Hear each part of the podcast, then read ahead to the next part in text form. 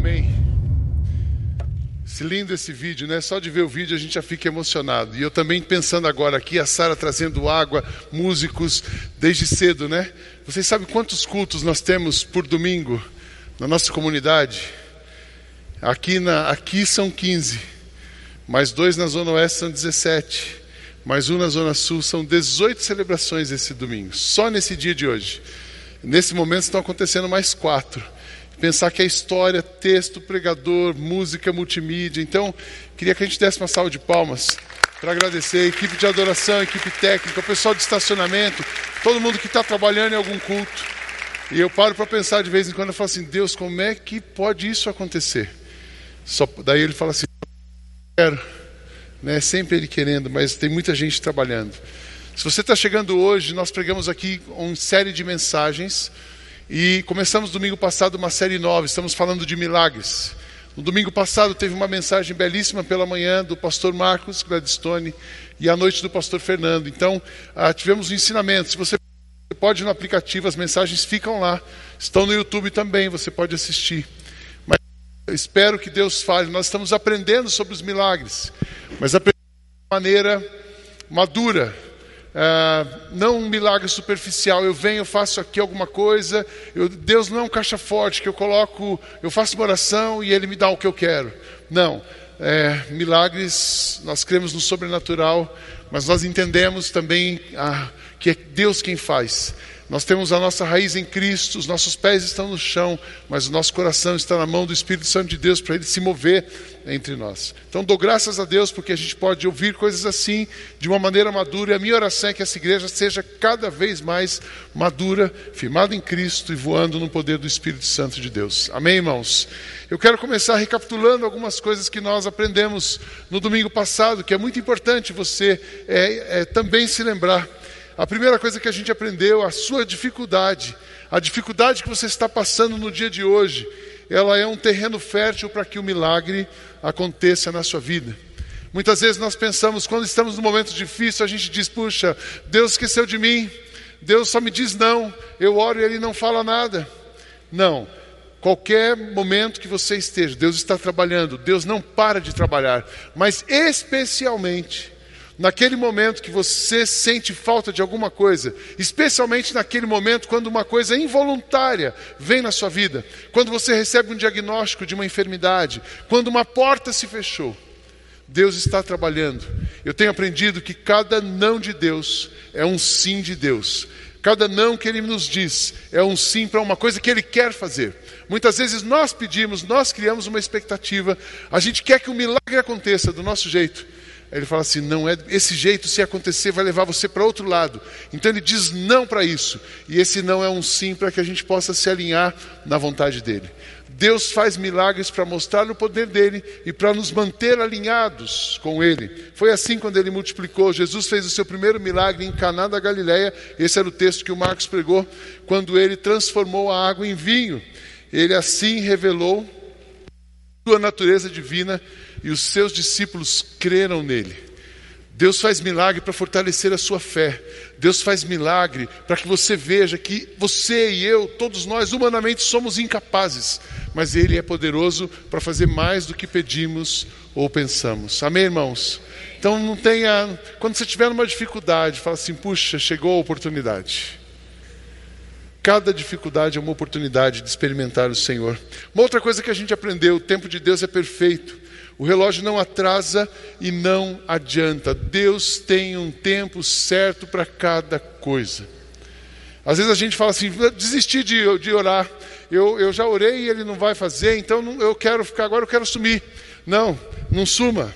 Espere, porque Deus não está atrasado e não está adiantado.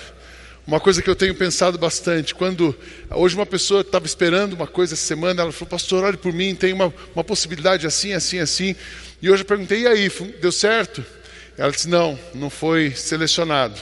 Era um projeto, uma coisa que ela estava envolvida, uma vaga para alguma coisa. Ela disse assim, não, não, não deu certo. Eu falei assim: bom, não deu certo, não, deu certo, mas é que Deus não quis que fosse selecionado, é porque Ele tem uma outra coisa. Continuar, vamos continuar orando, buscando e esperando, Porque Deus não vai fazer nada para prejudicar os seus filhos, Deus não vai dar nada para você que vai te levar para longe dele, mas ao contrário, Ele vai te dar coisas, Ele vai te abençoar no tempo dele para fazer as coisas acontecerem. Deus marcou, Eclesiastes, Deus marcou um tempo certo para cada coisa. Eu sei que tudo que Deus faz dura para sempre. Não podemos acrescentar nada e nem tirar nada. É uma coisa que Deus faz é levar as pessoas a temê-lo tudo que acontece ou pode acontecer já aconteceu antes. Deus faz com que uma coisa que aconteça, que acontece, torne a acontecer. O que a gente vai aprendendo é que o nosso Deus é um Deus de ciclos. Ele começa uma coisa na nossa vida e ele termina. Deus tem começo, meio e fim. E enquanto ele não termina, ele não começa outra coisa. Mas às vezes a gente está ansioso, às vezes a gente acha que já acabou. Eu não sei você, mas eu, eu, eu canso muito fácil de algumas coisas. Então quando começa uma coisa, eu falo assim: está demorando muito. E não é que eu sou ansioso, não, só sou um pouco ansioso. Eu falo assim: Deus está demorando muito. Ele fala assim: não, Sidney, não cheguei nem na metade. Puxa vida. Mas Deus tem um ciclo, um ciclo perfeito na sua vida. Então, é, espera, espera, aprenda Viva todas as coisas que Ele está fazendo na sua vida, para que você possa contemplar a glória dEle, para que você possa experimentar o sobrenatural, para que você possa experimentar o divino na sua experiência, na sua realidade humana. Ele faz tudo no seu tempo para manifestar o seu poder e abençoar as pessoas. O, o alvo de Deus é ser honrado por nós. E para que ele seja honrado por nós, ele nos abençoa. Uma terceira coisa que a gente aprendeu é que Deus, Jesus não é um gênio da lâmpada. Ele não é aquele cara que você esfrega a mão e ele faz o um milagre. Ele é a revelação da vontade de Deus para a sua vida. A gente tem uma visão, às vezes, um pouco de conto de fadas de milagres. Ai, agora eu falei e vai acontecer. É, essa história de gênio da lâmpada é bem superficial. E ela é bem perigosa. Tem uma historinha, não sei quantos de vocês sabem disso eu lembro dessa história. Tinha uma pessoa andando na praia e ela encontrou uma lâmpada, daquelas que tem um tipo gênio. Passou a mão e saiu um gênio. E o gênio disse assim: Olha, você tem três pedidos. Você pode fazer três pedidos que eles vão acontecer. Aí essa pessoa tinha muito medo de avião, medo de navio. E ela disse assim: Eu tenho uma vontade de cruzar o oceano. Será que você não pode construir uma ponte, gênio? Eu queria que você construísse uma ponte que ligasse aqui o Brasil até a Europa. E eu vou fazer essa ponte de bicicleta, de carro, caminhando, eu vou fazer a travessia do oceano assim. Aí o gênio disse assim: é muito difícil. Isso não dá para fazer. Mas você tem mais três pedidos, mais dois pedidos. Daí o cara disse assim: então tudo bem, esquece a ponte, me explica, faz mais um milagre para mim. Faz mais uma coisa, responde mais um pedido. Ah, me ajuda a entender a minha esposa. Aí o gênio falou para ele assim: vamos para o terceiro. Quantas pontes você quer mesmo? É mais fácil construir várias pontes do que você entender sua esposa. Ou o contrário. Então, Deus, porque nosso Deus não faz mágica. Não é mágica, milagre é milagre. Mágica é uma coisa ilusória. Mas o milagre é real. Quando Deus faz o milagre, é uma coisa real, é palpável, é uma coisa que vai ter valor para você, é uma coisa que vai real, realmente impactar e mudar a sua vida.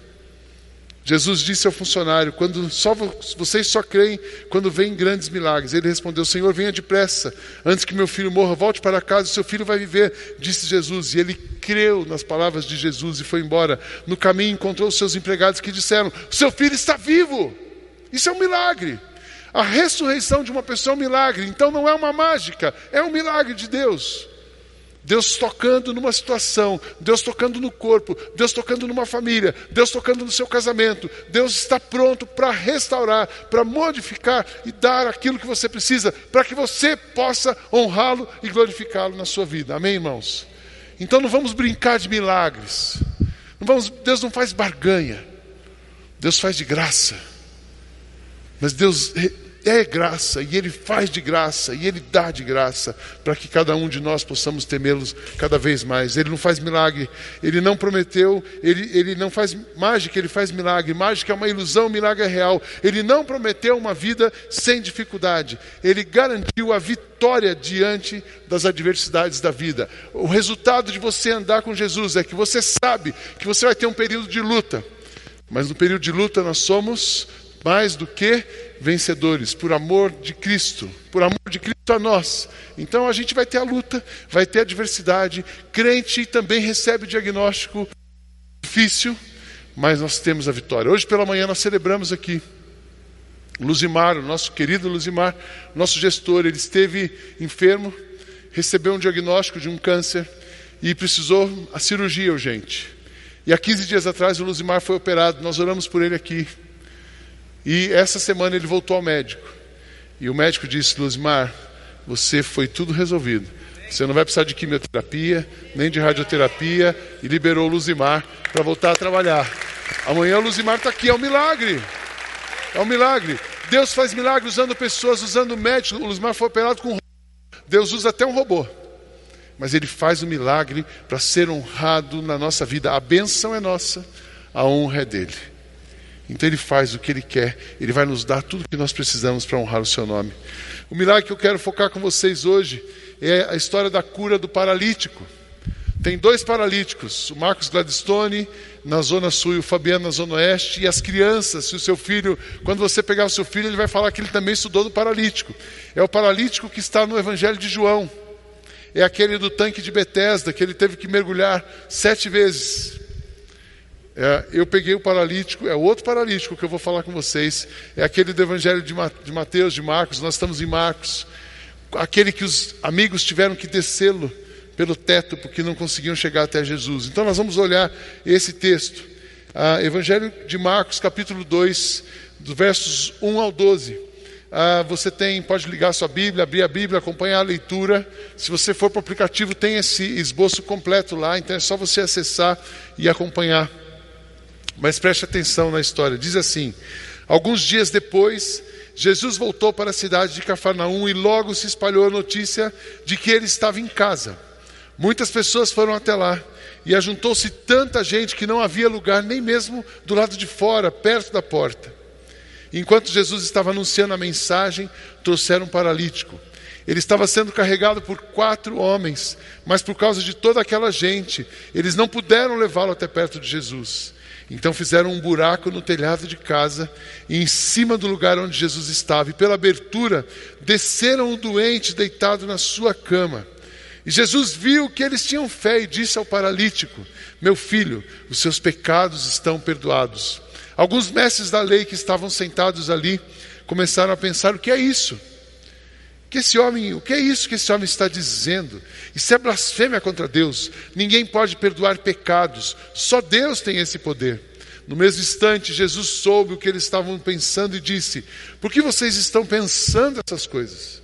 O que é mais fácil dizer ao paralítico: Os seus pecados estão perdoados? Ou levante-se, pega a sua cama e ande pois vou mostrar a você que eu, o filho do homem, tenho poder na terra para perdoar os pecados.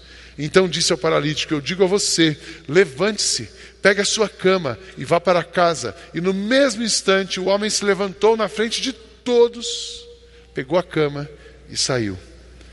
Todos ficaram muito admirados e louvaram a Deus, dizendo: Nunca vimos uma coisa assim. Imagina a cena. Aquela casa que não deveria ser uma casa tão grande, porque as casas eram pequenas. Jesus ensinando e a multidão. E aquele homem paralítico, muitos anos na cama. Ele tinha fé e ele então quer ser levado. E os seus amigos, quatro pessoas, quatro homens, o levam. E imagina a cena, o teto da casa se abrindo e descendo um paralítico numa cama. Qual era a expectativa deles? Que aquele homem saísse andando. Aí desce aquela cama e Jesus olha e diz assim: Os seus pecados estão perdoados.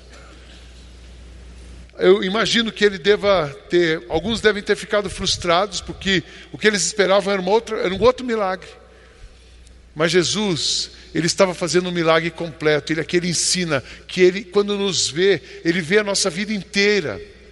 Ele vê a nossa vida não só o momento que estamos vivendo, ele não vê só o momento que você vive e não vê só a dor que você está sentindo naquele momento. Ele olha a sua história. E ele olhou a história daquele homem e disse assim: ele está na cama, mas eu preciso mudar a história dele para a eternidade. Então o milagre que Jesus faz vai mexer com a sua vida para a eternidade.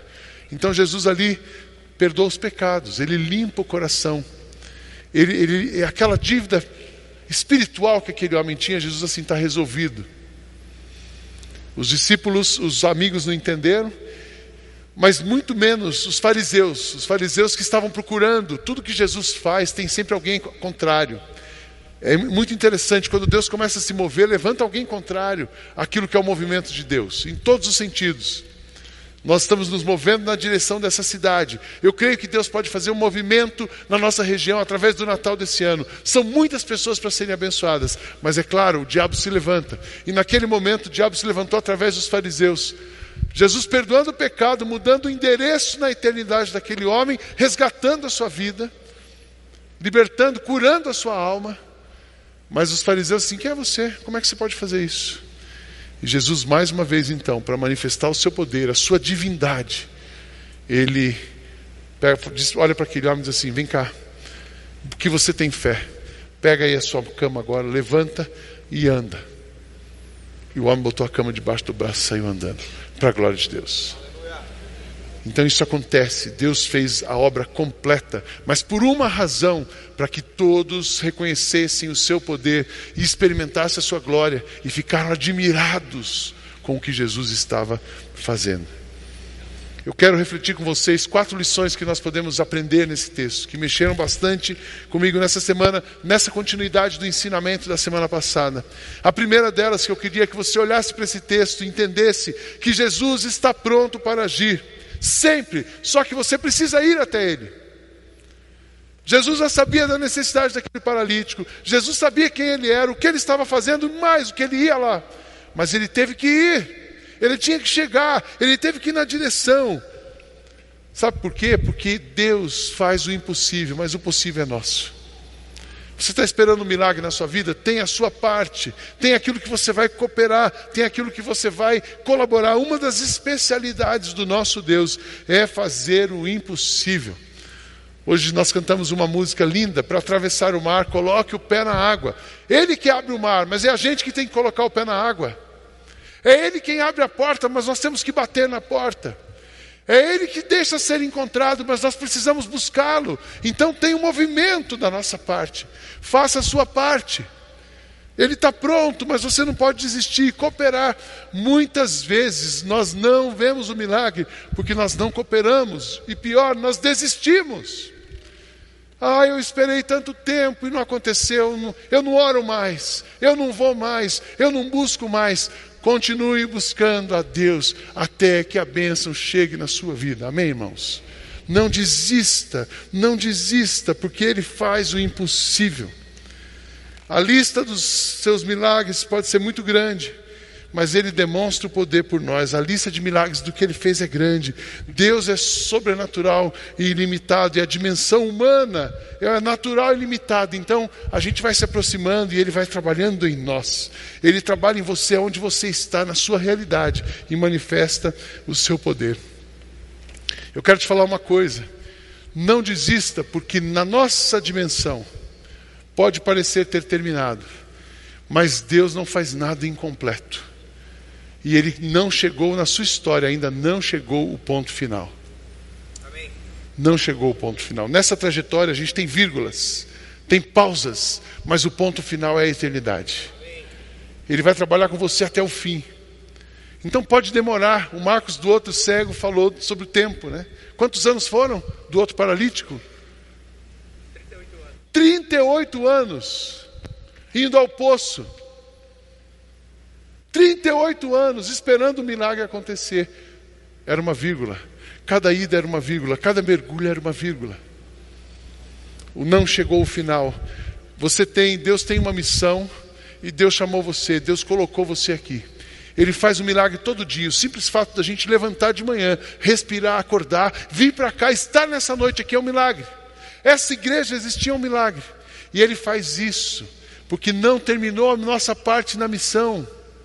Porque o dia que terminar, sabe o que ele vai fazer? Ele vai colocar um ponto final e vai nos levar para a eternidade, porque o nosso endereço é a eternidade.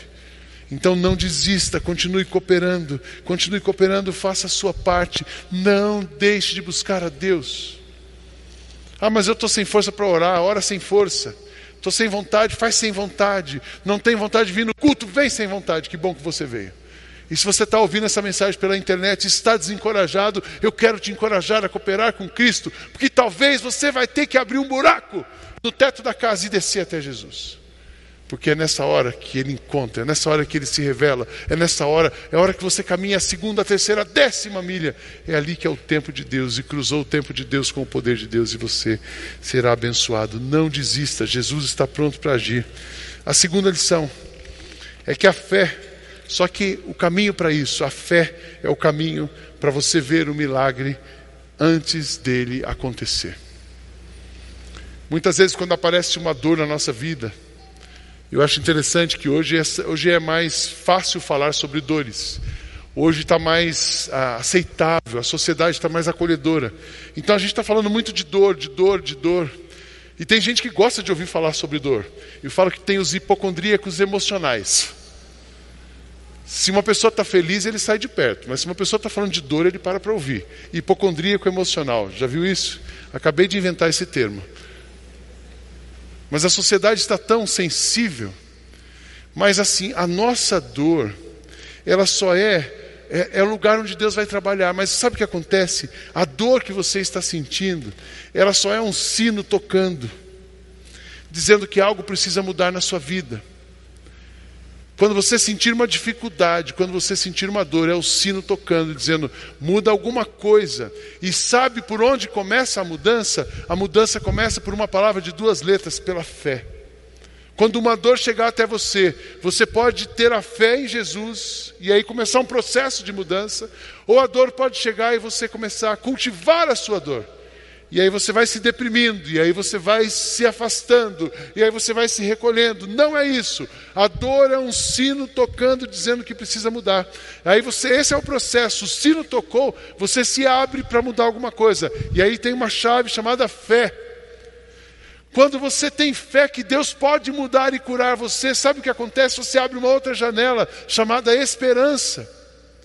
A esperança de que dias melhores virão faz você rever os seus processos, enxergar a sua parte, enxergar a parte de Deus. E quando você revê os seus processos, então Deus age e você é transformado. Aí muda alguma coisa e você é transformado. Então esse é o processo: dor, fé, esperança, rever o processo, muda alguma coisa e é transformado. Eu quero encorajar então você para quando, talvez a sua maneira, isso precisou acontecer aqui. Aquele paralítico tinha uma dor, a dor de não andar, mas ele precisou ter fé. Quando ele teve fé, ele foi, ele foi levado, ele não conseguia nem ir, ele precisou ser levado. Mas ele foi levado e abriu-se uma esperança. Ele disse: Eu acredito. Então abriu uma esperança. Ele foi até lá. Ele foi até lá e a condição dele é percebida, tanto a condição espiritual quanto a condição física. E Jesus faz o milagre e ele é transformado, ele sai de lá andando. Eu quero dizer uma coisa para você: você não foi feito é, numa metáfora, você não foi feito para viver paralítico numa cama. Você foi feito para andar livremente de um lugar para o outro. Amém, irmãos? E Ele quer fazer isso na sua vida. Fé, esperança, mudança, transformação. Então, tem algum sino tocando na sua vida? Foi assim que aconteceu com eles, com o paralítico. Jesus viu que eles tinham fé. Eles, aqui é o plural, ele tinha, o paralítico tinha, os seus, os outros homens, os quatro homens também tinham. E ele disse: Meu filho, seus pecados estão perdoados. Cura completa, transformação, mudança. Tem algum sino tocando na sua vida? A dor é um sino tocando. Se tem algum sino tocando, o primeiro passo é fé, crer em Jesus. Creia que Jesus é poderoso para eliminar da sua vida a dor que você sente. Amém? Segundo, dê alguns passos, talvez o que você precisa. Você identifica que Cristo pode, tem uma dor, um sino tocando, venha para o celebrando. Talvez você queira procurar um terapeuta, talvez você precise de um médico, talvez você precise de uma conversa, talvez você precise de uma orientação, mas saia do seu lugar e vá na direção de Cristo, porque a sua fé em Cristo vai mudar a sua realidade, em nome de Jesus. Terceira coisa, ele faz, está sempre pronto, você precisa ter fé. Mas a terceira lição que a gente aprende: o maior milagre que Jesus faz na sua vida é redimir a sua história. O maior milagre que Jesus faz na sua vida é limpar o seu coração, é limpar a sua alma, é pagar a sua dívida espiritual e garantir para você um lugar na eternidade. Nós não somos deste mundo, nós estamos nesse mundo. Nós não somos seres humanos, nós somos seres espirituais vivendo uma experiência humana. O nosso lugar é o céu. É para lá que nós vamos, não é para onde tem sol, é para onde tem céu, é para lá que eu vou. É para lá que nós estamos indo. E quando eu penso no céu, a gente lê sobre as ruas de ouro. E eu fico pensando assim: o céu, tomara que no céu tenha shopping. Tomara que no céu tenha hambúrguer. Hambúrguer com bastante bacon. O queijo tira, carne e bacon. E pão. Tem que ter pão. Macarrão. Amigos. Gente boa. Mas o céu tem Jesus, que é a coisa mais importante, e a nossa eternidade. Então, o milagre que Jesus faz é redimir a nossa história. E isso chocou aqueles fariseus. Eu acho que talvez tenha pontos de preocupação com os, os homens e o próprio paralítico, assim, ué, fizemos tudo isso, ele está perdoando os meus pecados. Eu não sei se eles entenderam naquilo naquele momento.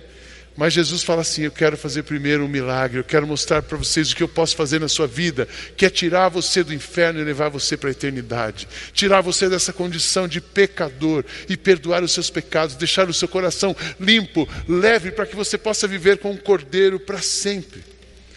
O que significa redimir a história? Jesus estava restaurando a história daquele homem quando ele perdoou os seus pecados, porque todos os problemas que nós temos têm a mesma raiz. A raiz dos seus problemas é o pecado. Então, quando Jesus perdoa o pecado e limpa aquele homem, ele resolveu a raiz, ele curou a raiz de todos os males. E é isso que ele faz na sua vida, é isso que ele pode fazer na nossa sociedade, no nosso país. Você diz assim: não, mas pastor, a minha história é tão complicada. Eu fui abandonado pelos meus pais, eu tenho uma crise de afetividade, ninguém gosta de mim. Eu quero dizer o seguinte: redimir a sua história. Jesus redime a sua história dizendo assim: Beto, você tem uma nova identidade, você é um filho amado por Deus. E essa nova identidade cura a raiz do Beto. E o Beto que passava, que tinha uma crise de afetividade, ele não mais tem, ele é um filho amado de Deus.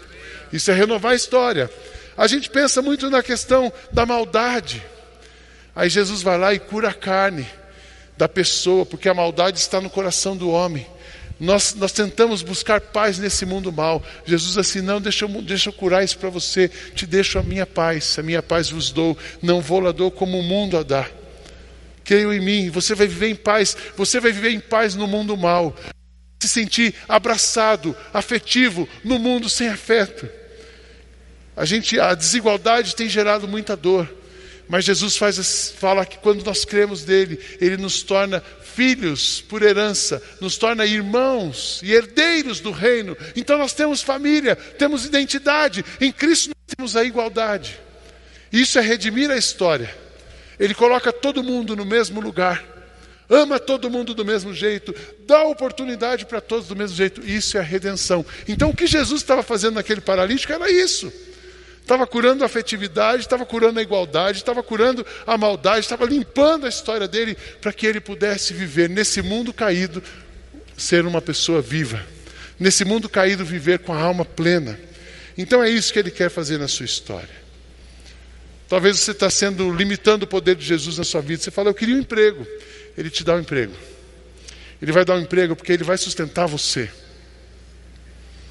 Essa semana eu recebi um áudio de um irmão dizendo: Olha, orei, o meu milagre já chegou, estou assinando um contrato de trabalho. É assim mesmo. A gente tem um tempo de espera, mas no tempo dele o contrato vem. A gente tem um tempo de espera, mas na hora do, do vamos ver a coisa acontece. É assim que funciona. Mas mais do que dar o que você está precisando para hoje, Jesus quer dar para você um novo endereço na eternidade. Amém, irmãos? Ele quer que você viva para sempre. Ele quer que você viva com Ele, para a glória dele, e possa contemplar e desfrutar da presença dele eternamente, não só nesse momento. Por isso que o milagre não é colocar os olhos naquilo que você está vendo, mas naquilo que você não vê, porque aquilo que você vê é transitório, é passageiro, mas aquilo que você não vê é eterno. Jesus fez um milagre da eternidade na vida daquele homem, restaurando, redimindo a história. Ele precisou, Jesus estava disponível, ele precisou ir até lá e a sua história foi redimida. E a última lição, ele faz isso tudo que ele faz na sua vida e fez na vida desse homem. Que Jesus age em sua vida para que você conheça o seu poder e o adore. Eu li vários milagres de Jesus essa semana na Bíblia. Todos eles, não era falava assim, e o paralítico foi glorificado, e o cego foi honrado, e a mulher hemorrágica foi aplaudida. Não. E todos viram a glória do Senhor. E o poder do Senhor se manifestou. E todos creram. Deus ele, Jesus transformou água em vinho para que os discípulos crescem nele. A honra é sempre dele. A bênção é nossa. A bênção é sua, mas a honra é dele. O resultado do movimento de Deus na sua vida vão ser, vai ser pessoas admirando, vai ser pessoas extasiadas. Então deixa Deus trabalhar com você. Deixa Deus trabalhar com você e honre e agradeça a Deus por tudo que Ele vai fazer na sua vida. É tão interessante pensar que toda aquela movimentação, tudo que aquele homem precisou enfrentar, teve um resultado. Todos ficaram admirados com Jesus. Ele colocou a cama debaixo do braço e saiu andando. Mas ele passou. Mas todos ficaram admirados com Jesus, porque eles nunca tinham visto aquilo que tinha acontecido. E aí eu termino dizendo o seguinte: tem muita coisa que vai acontecer na sua vida. Deus quer fazer muita coisa na sua vida que você não acredita que vai acontecer. Você nunca viu acontecer, mas Ele vai fazer. Não é uma palavra de autoajuda e nem motivação. É porque Deus nem olhos viram, nem ouvidos ouviram, nem jamais penetrou no coração do homem o que Deus tem preparado para aqueles que o amam. Então, por mais que você, a gente está orando, a gente está, criamos um mural de oração. Você pode colocar o seu ali perto do cuidado pastoral, tem um mural. Você pode colocar a sua oração ali. Não é o muro das lamentações, é o muro de oração. Por mais que a gente possa orar e fazer uma lista, nós não conseguimos contemplar, dimensionar tudo que Deus já preparou. Então eu tenho certeza que Deus vai fazer coisas novas na sua vida. Eu tenho certeza que Deus vai fazer coisas novas na vida dessa igreja. Eu tenho falado para a nossa equipe, daqui 10 anos, nós vamos olhar para trás e falar assim: a gente não conseguiu imaginar tudo isso. Mas não mesmo, porque nossos olhos não contemplam, o nosso coração não sente, a nossa mente não cria aquilo que Deus tem para nós. Mas Ele já tem pronto, Ele já planejou e Ele vai fazer tudo na sua vida para a glória dele, para que Ele seja honrado e você seja abençoado. Amém, irmãos? Mas tudo começa com um passo. E aí eu queria que você fechasse os seus olhos. Eu queria que acendesse um pouquinho a luz. Tudo, toda mudança na sua vida vai começar com uma decisão chamada fé. Nós precisamos crer.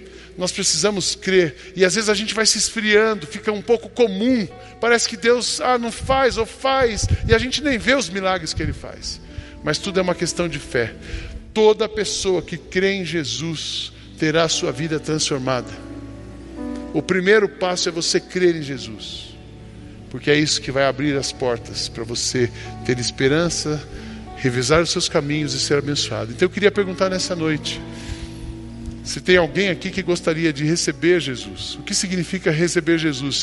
Significa dizer: Jesus, eu quero virar a chave para a chave da fé, eu quero viver pela fé, eu não quero me guiar pelas vistas, mas eu quero me guiar, me guiar por aquilo que o Senhor tem para mim. Quero viver pela fé, quero me entregar, quero me render, quero o Senhor dirigindo a minha vida.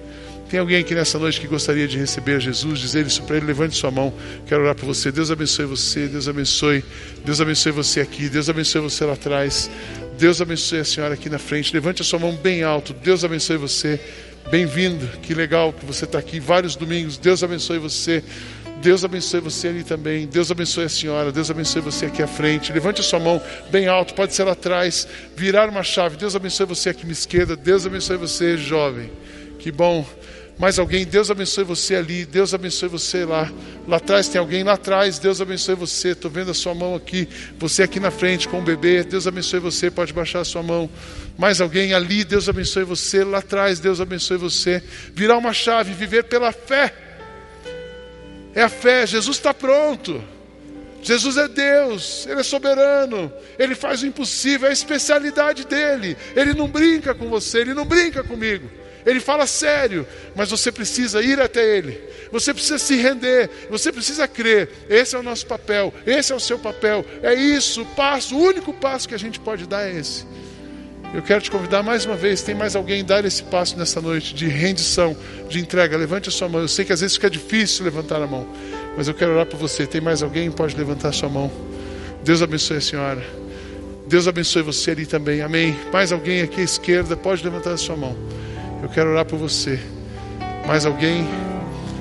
Deus abençoe você aqui, à minha frente.